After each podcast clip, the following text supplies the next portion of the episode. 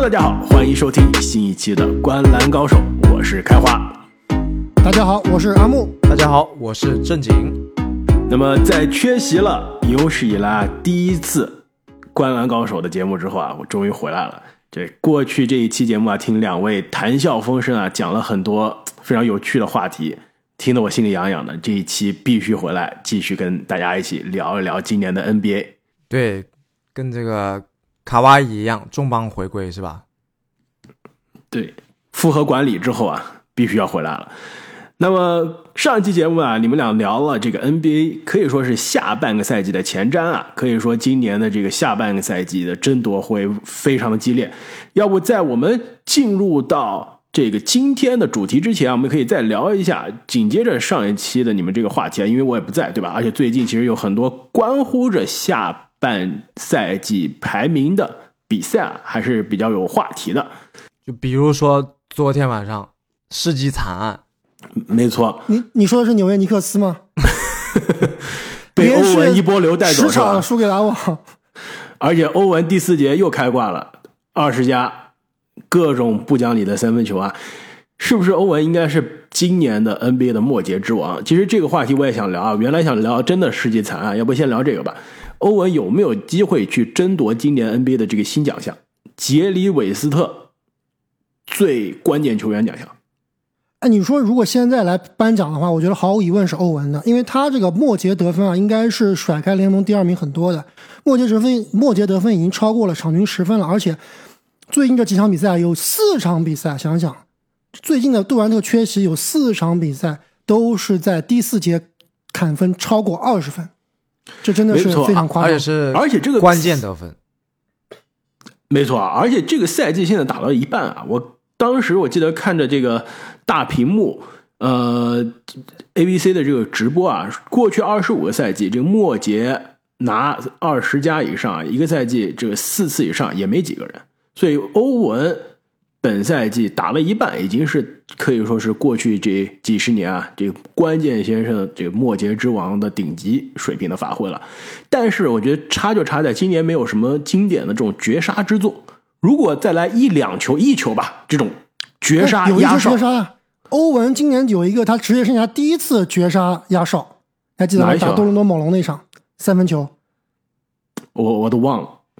那这么说，其实从数据到这种高光都有了，真的。而且我其实昨天看球啊，真的觉得如果让我投，我愿意把这个。最关键先生的奖项——杰里韦斯特之奖投给他。不仅仅是杰里韦斯特奖啊，我觉得如果再按照这样的势头打下去，欧文应该可以挤掉库里进入今年的一阵了。那应该不至于，真的有机会。因为库里首先他缺阵了很多场，回来之后呢状态也不错，但是不稳定，对吧？如果是欧文一直这样的发挥的话。真的有机会的，而且篮网队的排名比勇士高很多啊，除非勇士追上来，对吧？那还是不一样的。只能说有机会吧，但是我觉得机会还是比较小。但是欧文拿那个最佳阵容还是应该比较稳的。没错，而且正经，我才缺席一个星期啊，你怎么就开始吹欧文、贬库里了？让我有些不适应。事隔三日，是吧？我发现了，这真的是刮目相看。因为你你们发现上个赛季我狂毒奶勇士，勇士就夺冠了。这个赛季我开始狂吹勇士之后，这个战绩实在是辣眼睛，所以我决定改变策略，走这个玄学。所以改改变策略去毒奶篮网。这季你别忘了，昨这个不是昨天啊，这个上个赛季还有我帮你一起毒奶勇士啊，当时。高开低走是吧？库里下半个赛季非常的低迷，我当时说库里下半赛季让我是最失望的球员，因为开局实在太爆炸了。结果季后赛立刻换了一个人，是吧？我们俩一起毒奶把勇士 毒进了总冠军。但是啊，我觉得挤掉库里，这欧文还是还是不太可能。而且杜兰特其实，在我们录音的这个之前一周啊，也是有了新的消息，是吧？两周之后有可能就回归了。对，而且杜兰特自己说他是想打全明星的，所以今年很有可能是在全明星赛之前的一个礼拜就复出了。没错，而且别忘了，这个欧文的竞争对手除了库里以外，还有莫兰特呀，对吧？莫兰特，没错，够呛。战绩放这里呢？所以紧接着你们上一期的这个话题啊，篮网如果欧文保持这个状态，杜兰特健康归来，据说呢，球队其实在交易截止之前还是想补强一下锋线的这个厚度啊。那下半个赛季的篮网应该可以值得期待。没错。那另外一个我想聊一下的，也是昨天的一个重磅对决啊，就是 NBA 联盟第一中锋之争。这这第一中锋之争啊，自从我们《灌篮高手》开播以来，就是这两个人成为了联盟的第一中锋的第一和第二。那么昨天这是大帝在被上一周刚刚挤出全明星首发之后啊，面对约基奇打出了史诗级的比赛。这数据是什么？四十七分，十八个篮板，还是四十八分，十七个篮板？反正是超级大的两双。更关键的是主场大翻盘，这个下半场的逆转，锤定音的三分球，没错，关键时刻后撤步啊，仿佛科比一样的打法，杀死了比赛，可以说是赢的真的非常的漂亮。呃，大帝挤出全明星首发，两位怎么看？虽然我们其实，在我们梦幻选秀全明星的时候啊，就说了，这个东部三个人前场啊，要挤出来一个可能是大帝，我们。当时说都同意这个看法，但是最终现在大帝被挤出来了，你们怎么看？我觉得应该挤出来的是塔图姆，毕竟你你首发的连球队老大都这个都不是，对不对？谁说昨天惨案？昨天刚刚有关键的防守，好不好？如果不是杰伦布朗，会是惨案吗？关键时刻塔图姆又隐身了，没有隐身，关键时刻那个防守多厉害，药到病除，直接拖进驾驶。对，昨天这个比赛实在是看不下去了，太假了！这裁判就站旁边，这么明显都不吹啊！真的怪不得勒布朗这么沮丧，是吧？而且我觉得说回，而且要知道，其实我记得刚当时这个呃，其实我当时记得解说员说了一句话，我觉得非常的中肯，就是这个联盟里面的这种误判可能时不时的会有一两起，但是这么明显，而且你犯的对手是勒布朗詹姆斯啊，对吧？以老詹在联盟的地位。是不允许这种漏判的，这都不是漏判，这场比赛是是黑哨啊！这呃，黑哨，我觉得这个没有办法去揣测，对吧？但是这个至少是一个误判，一个漏判，一个非常低级明显的，而且刚刚。阿姆也说了，有的时候这种惨案是发生在这种没有名气的球星身上，对吧？都说球星少嘛。那如果你这是一个新秀，经常被人打了，这个打到脸上了，有可能不被吹，这大家都理解。但是你作为勒布朗詹姆斯不给哨，而且这种级别的对决，到了最后一秒两边打平，上篮绝杀，而且是湖人打凯尔特人这种级别全美直播的比赛。这样的误判真的是，不是一般的全美直播，是 ABC 直播，还不是 ESPN 直播。我我特别不，真的是，我真的特别不理解，因为这个球如果是正常的吹罚的话，会让这场比赛实际上成为一场非常经典的黄绿大战。最后时刻，老詹绝杀，对吧？罚球绝杀，或者是被这个凯尔特人反绝杀，这无论怎么样都会是非常经典的比赛。但是最后你这个不吹，这个黑黑哨也好，漏判也好，让这场比赛啊。成为一个反向经典比赛，没错。而且比如说像我刚刚说有 A B C 啊，给大家普及一下，A B C 就是等于说像国内的，咱们有点像咱们的央视 C C T V 的感，央视的感觉了。对，就是那种免费频道，免费频道，对，大家谁都能看到。而且很多看这个频道的都不是真正的篮球迷或者体育迷，可能就是今天晚上，哎，我这个电视机开着，它正好就放这个比赛了，对吧？对于这种不是篮球迷或者说普通的体育迷。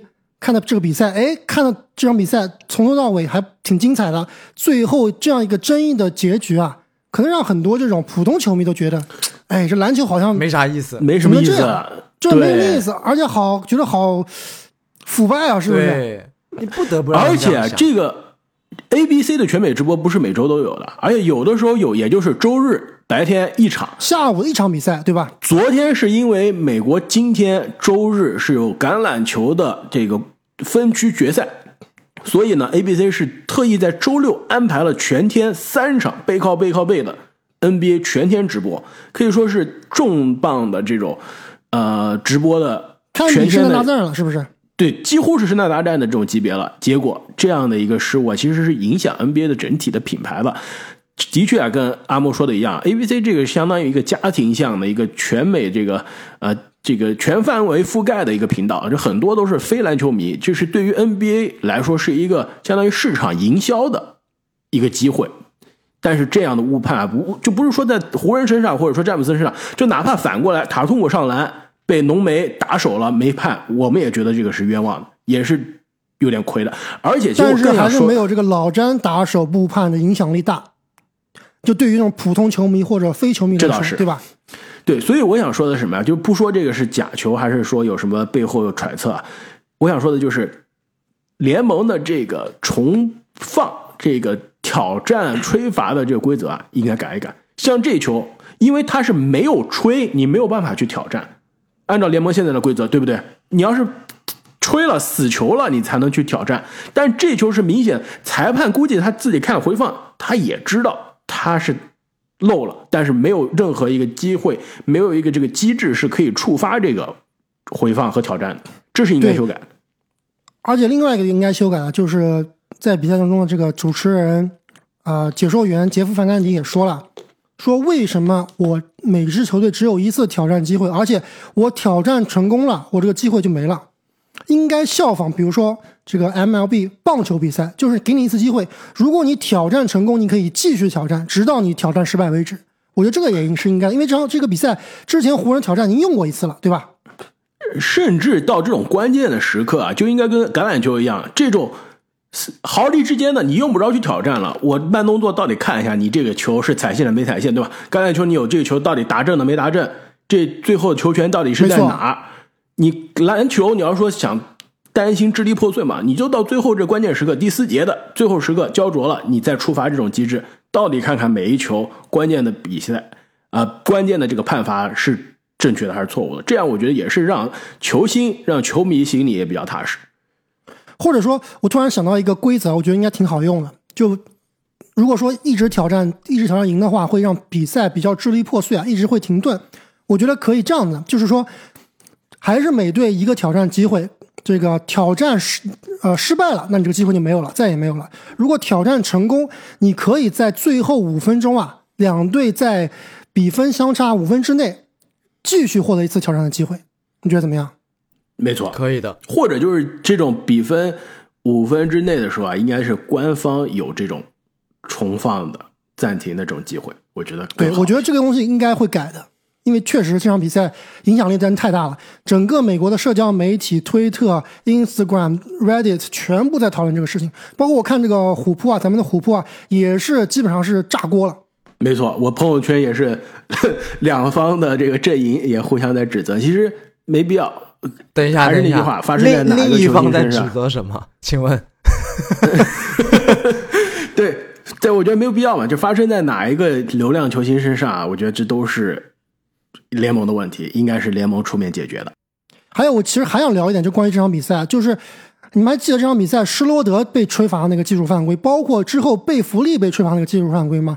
我觉得这种东西啊，裁判真的有点过分了。就是联盟其实应该给球员更多表达情绪情绪的一个一个平台，对吧？因为观众其实也想看到球员表达情绪，而且球员。表达情绪、宣泄情绪，也是对于球场啊，或者说自己这个比赛当中的一个自我的一个调整，对吧？你把这个球员的情绪按的很死很死，就会让这个比赛变得死气沉沉。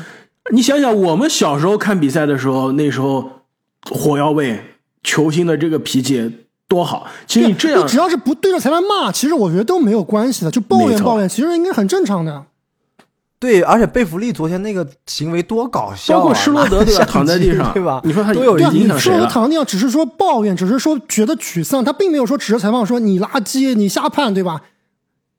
对，而且哎，这个对联盟啊，有的时候他就矫枉过正了，就是是的，是的，想维护联盟自己的形象，觉得是一个非常家庭向、非常专业的这种高素质的。啊，比赛，但是有的时候啊，你压抑大家的情绪，反倒让球星觉得不公平，反倒会触发更多的这个争议的事件。所以我同意，联盟其实应该可以考虑啊，修改一下这些规则。说到这个规则啊，以及争议，最后在开始我们今天正题之前，我还想再聊一下最近一个 NBA 可以说是在美国的社交媒体炸锅了的话题，所谓杰伦杰克逊。到底数据有没有作假？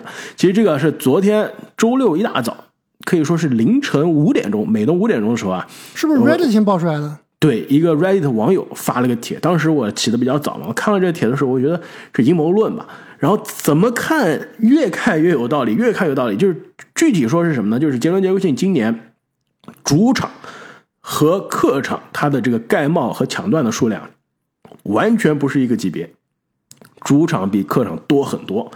而且呢，这个人就揣测说，因为杰伦·杰克逊在休赛期的时候啊，当时说要缺阵四到六个月。我们当时都觉得杰伦·杰克逊有可能是全明星前后回来，所以当时拉斯维加斯说他这个啊最快啊这个最佳防守球员的概率啊非常非常非常低。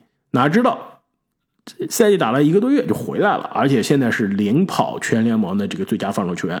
然后这个人就揣测了，一看数据有争议，然后他又看了几个这个回放，觉得有水分，再加上这个背后有资本的这个运作啊，就说这是不是？主场的灰熊的技术统计人员在作假，然后这一个消息一出，整个 NBA 的美国这边的社交媒体 Reddit 呀、推特啊、Instagram 都炸了。这个我想问一下阿木你怎么看？我其实真的没有时间去认真每一场去翻回去看这个盖帽到底是真的还是假的。但是两点嘛，第一点，杰伦·杰克逊其实从观感上、观感上来看，包括从去年的季后赛来看，他就是联盟里面封盖最猛的球员。所以他的这个造不造假，我觉得依然不能呃去不能去这个磨灭他真正超强的防守能力。第二点就是我看了啊，The Ringer 的 KOC Kevin O'Connor，他其实是一个比较就类似于开花这种风格的学院派的一个非灰熊球迷。而非灰熊球迷，这其实是一个有点灰熊黑的，因为他的这个好搭档呃，Vernon，他是一个本地的灰熊土著，对，美国阿木。是是灰熊的孟菲斯当地的土著，他俩就经常在节目里面争吵，因为这个 O'Connor 他是支持鹈鹕的，这个 Vernon 是支持灰熊，O'Connor 是支持那种数据流，天天讲高阶，Vernon 就说你别扯那些没用的。是的，就奥康纳也是特别讨厌欧文的，跟开花一样。但是奥康纳他自己就说了，他作为一个灰熊黑啊，或者说 J J J 的黑啊，他自己说他翻看了灰熊主场杰伦杰克逊的所有六十六次盖帽，他觉得只有六次盖帽是可能是误判，其他六十次都是不能说这个钉板大帽，但是都是有理可循的一个技术统计的盖帽。就比如说有的球，它是用一个小手指稍微。切不到，就是碰到了一点点，让那个球稍微改变了一点这个方向，也就算它的盖帽了。其实我觉得这个是没有问题的。是从转播镜头的角度看，你看不出来，但是你换个角度看，没错，就看出来了。所以我觉得从这个以以 KOC 啊，因为 KOC 它也是最后需要投票这个啊最佳 MVP 啊这个球员奖项的一个非常资深的一个媒体人啊，而且他以他过去的这种。啊，背景来说，我觉得他的做这样一个 research 啊，我是可以相信的。所以我觉得这个这个话其实有点可能有点小题大做了。我倒不觉得是小题大做，我觉得这个资本的力量还是非常值得大家重视的。但是。资本的力量没有办法让这些数据啊，你说去造假，我觉得是很难的。就是你无中生有，就不能造特别夸张的，稍微造一点点，你至少百分之十上下，我觉得应该有可能。就是那种争议判罚，可判可不判的，我就按照资本的方向去偏移一点。我觉得这是真的有可能的，但是你不可能无中生有，这个我是不相信的。对，就比如说昨天晚上这比赛，这么这么无中生有的，还是比较少见的。对，比较少见。我觉得这个不能阴谋论。其实，在我们聊今天的主题之前，我还是想问一下开花，因为毕竟上一期节目是我跟正经两个人录的。其实我和正经还是想听听你的观点，就过对于下半赛季，或者说可能已经超过半赛季，剩下不到半个赛季的这个比赛里面，你觉得我们分析哪些这些球队？你觉得这个掉队啊，或者说逆袭的球队是不是？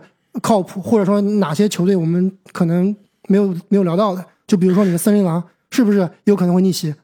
哎，那要不这样吧，我们本期节目啊，这个上半期就先跟大家再聊一下这个联盟的现状，相当于紧接着你们上一期两个人的谈话，我们这一期就光聊这个外传，外传对吧？插播一期，然后下一期跟大家播我们原定的这个今年的新秀观察报告。那回答你这个问题啊，首先森林狼绝对是被你们低估了。你看看森林狼最近的这个战绩啊，我们现在录音的时候，过去十场三连胜，呃五连胜就更好了，对吧？三连胜，但十场呢赢了七场。现在啊，录音的时候已经是进入到了季后赛的行列第六名。虽然其实西部现在从第三一直到可以说到湖人吧，这个第十三差距并不是特别大，也就是这五场左右的这个差距啊。森林狼在第六也不是特别的稳，但是毕竟最近是赢了很多这个非常重要的比赛，而且球队到现在唐斯还没回来呢。虽然我今年是唐斯很多，这不是赢球的原因吗？对，我也想说，你看看华我觉得子最近没必要五场的数据吧，太夸张了。但是你看拉塞尔最近的数据也是特别夸张。你再看看嗯这个人类蠕动精华，哦，对，安德森也是无敌的存在。没错啊，就夏天的时候，其实我是非常看好安德森的这个操作的。那现在在没有唐斯的情况下，安德森真的是打得非常好。但是如果唐斯回来，安德森的这个作用的确会降低。但不得不说，你毕竟回来了一个去年最佳阵容级别的球员，球队还是战绩是有提升的空间的。虽然我是黑了这个几乎一个赛季的唐斯啊，但是毕竟回来的这个唐斯还是比没有这个全明星球员球队是实力提升很多，而且最近赢了几场关键比赛啊，赢鹈鹕、赢灰熊、赢国王，三个都是季后赛球队，三个而且都是联盟前四。有可能这个森林狼进入到季后赛要面对的首轮的对手啊，所以这三场比赛赢得非常重要，而且华子最近也是有全明星的感觉了。下半个赛季，其实我看好森林狼可以上来。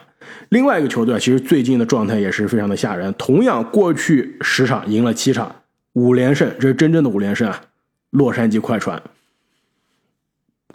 而且最近十场的卡哇伊啊，又找回来了巅峰卡哇伊的感觉，基本上是场均二十九加七的水平。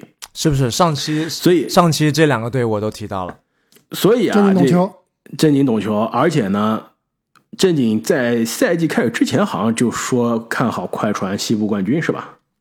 哎，但是中间还是非常的虚的。现在冠军的话还是有点难吧？嗯，掘金应该比较稳啊。但是到了季后赛赛，我是不相信掘金的对季后赛谁能脱颖而出啊？现在看来，西部快船应该是一个非常热门的人选。我我觉得你们上期聊到了湖人，对吧？但是没有聊到湖人的这个交易，因为交易如果没记错是你们刚录完节目出现的，对吧？八村垒交易去湖人，是的。没错。所以八村垒的这笔交易啊，我很好奇两位怎么看？我觉得对于湖人这支除了 AD 和老詹以外都是比较辣眼睛的球员啊，这个八村垒的到来还是很有帮助的，特别是他这个身材，对吧？因为湖人他缺少了就是那种比较就是高大的锋线，他其实应该是非常适合湖人这个体系的。但是我觉得还是需要一段时间的去磨合，对吧？毕竟像巴像老詹身边的球员，其实八村垒我昨天看这场比赛还是有点犹豫，就是接了球以后还是不太容易，就出球还是有点慢。体型非常不错，非常适合湖人，但是呢，治标不治本吧。我觉得最起码在防守端还是有很大的帮助的。你看怎么用他了？其实八村垒的防守吧，也就那样，他的横移其实很有点慢，慢，对他慢，但是他的这个体重和块头还对，是在可能可以。参与一些护框，在浓眉不在的时候。是的，我倒是并不是非常看好这笔交易啊。我觉得湖人代价非常的低，对吧？应该纳恩再加两个次轮，这个代价说实话并不高。但是问题是，巴村磊跟湖人来说并不是特别适合。如果你们觉得说湖人现在缺天赋，想说在呃浓眉和老詹身边再找一个稍微有一些持球、稍微靠谱一些的球员，那的确八村垒可以。但是老詹身边现在需要的并不是八村垒这样的位置以及这样的打法。八村垒打来打去就是三四号位的摇摆人嘛。湖人这个位置现在其实并不缺，他缺的是一个非常好的一二号位的球员。三四号位也是缺的。就你你说湖人现在三四号位是谁，对吧？老除了老詹以外，另外几个什么特洛伊布朗啊，什么朗尼沃克啊，都是就特洛伊布朗投不了，朗尼沃克防不了，对吧？但问题是，八村垒也防不了，也投不了。他三分球其实，你看他定点三分的嘛，其实他职业生涯最大的一个问题就是真的是硬伤。定点三分太差了，而且定点三分他的问题是什么？出手慢，太慢了。他出手太慢了，经常是昨天晚上就是那那场比赛，就是他明明空位的三分，等他出手了，对面的人就已经防过来了，就已经不是空位了。这在老詹身边你是致命的，你千万不能在老詹身边是这种出手慢的、定点不准的球员。所以我觉得巴村磊的致命伤其实就是跟怎么说呢，跟那个篮网的另外一名日本球员渡边雄太是，如果他们两个要结合到一起，真的就完美了，是不是？你这个说的太对了。就是渡边雄太如果有八村垒的这个身体素质、肌肉强度以及弹跳，然后八村垒有渡边雄太这种球商、转移球以及出手的快速，以及今天这种爆准的三分球。对啊，爆准三分球，而且渡边其实球商很高的，就出球很快的。八村垒就是每次你球给到他以后，他要想一下我下面要干什么，是突破还是投篮还是传球。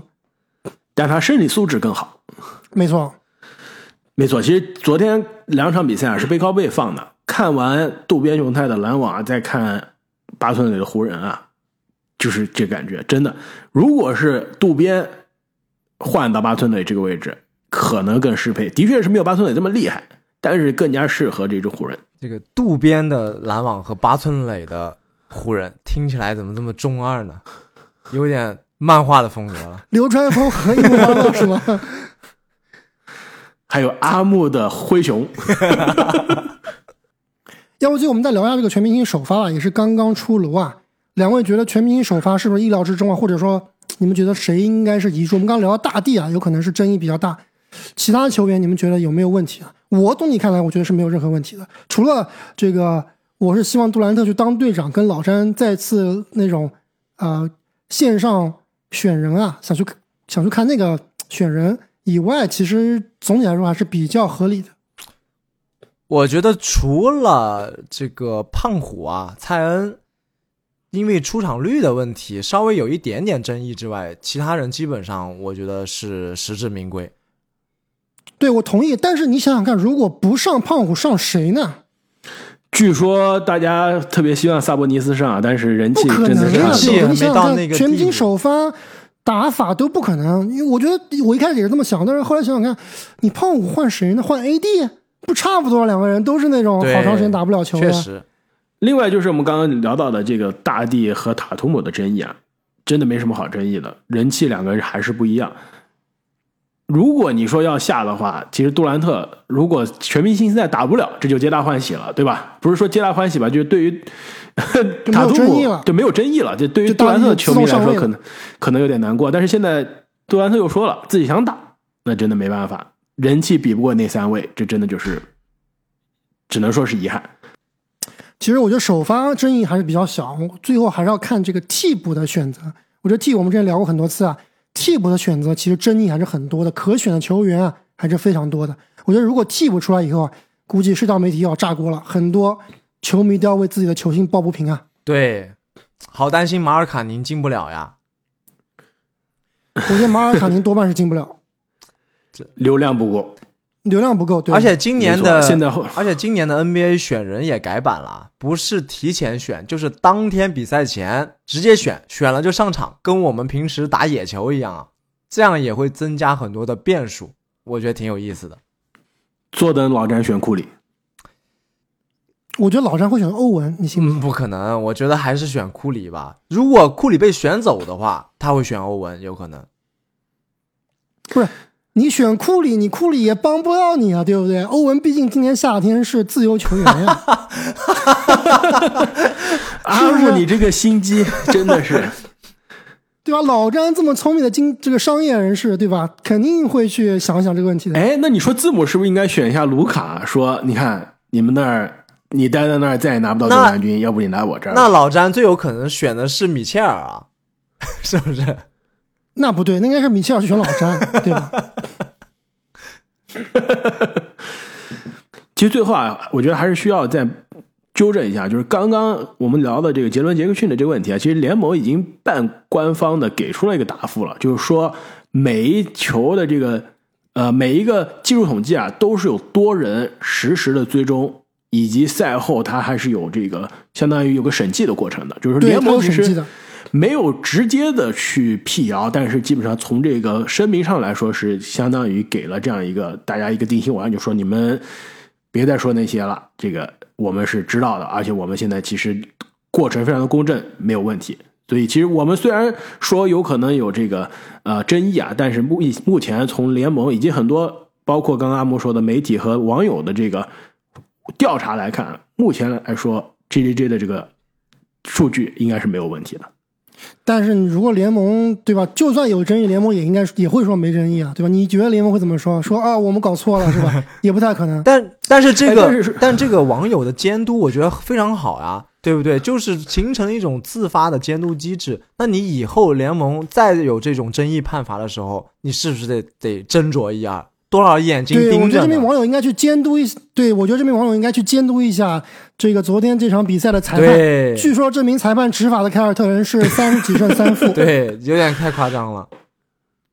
哎，其实说到这个下半程啊，值得大家这个尊敬的这球队球员，其实我觉得还需要补充一个，J J J 在这个最佳防守球员的讨论，对吧？包括克拉克斯顿，其实有一个球员，我觉得今年可以值得讨论，不一定是最佳防守球员，最佳防守阵容应该考虑一下。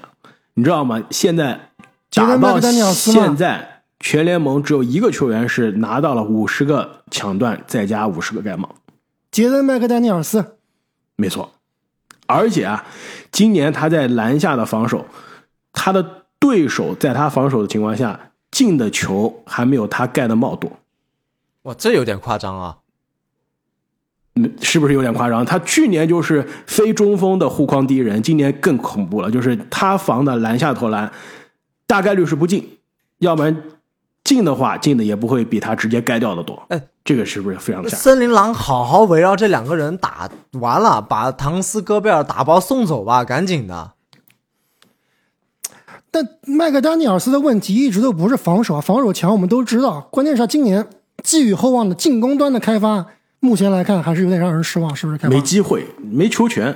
其实他打你们灰熊那一场，就是有这种中距离，让他拿着球快要掉了，然后时间快到了，让他直接翻身投一个中距离，能投，就是他有这技术，没这机会。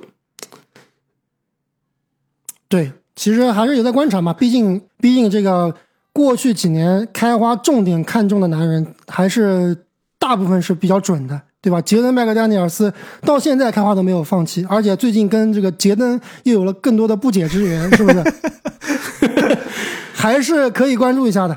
对他把这个三分球首先得练好，就像那个太阳队的哎，你别搞错了，他三分球今年可准了，，catch and shoot 还他的他产量已经接近百分之四十了，产量可能不够，但是准还是对啊，要产产量应该每场能进一点，如果没记错啊，一点二个到一点五对。产量是然后再加上百分之将近百分之他这四十的三个分球，三 D 必须要产效结合啊，而且他投三分球的场均进两个，场投三分球的方式，场均进一点二个。对，场均要进两个才行。对，而且他投三分球的方式也不能只是那种纯大空位，对吧？你要成为一个真正顶级的三 D，是要向汤普森那种方向去看齐的，不一定说要有汤普森那么变态，是吧？那么无视防守，但是你做到太阳队啊、呃布里奇斯的这种水平是完全有可能的呀。完全可以。而且啊，上周看灰熊打森林狼，我真的非常期待两支球队今年季后赛再次相遇，首轮对决，这样联盟这西部又多了一队，可以说是恩怨对决，也是未来这两个年轻的太难了，开花，你想太多了。我们的恩怨对决是勇士，从来都不是森林狼。勇士，人家都不理你，你勇士？对灰熊有有这个血脉压制，那么本期节目关于 NBA 最近的动态话题，我们就聊到这里。下期节目我们会言归正传，来到我们 NBA 二零二二到二三赛季的新秀观察报告。我们下期再见。再见再见。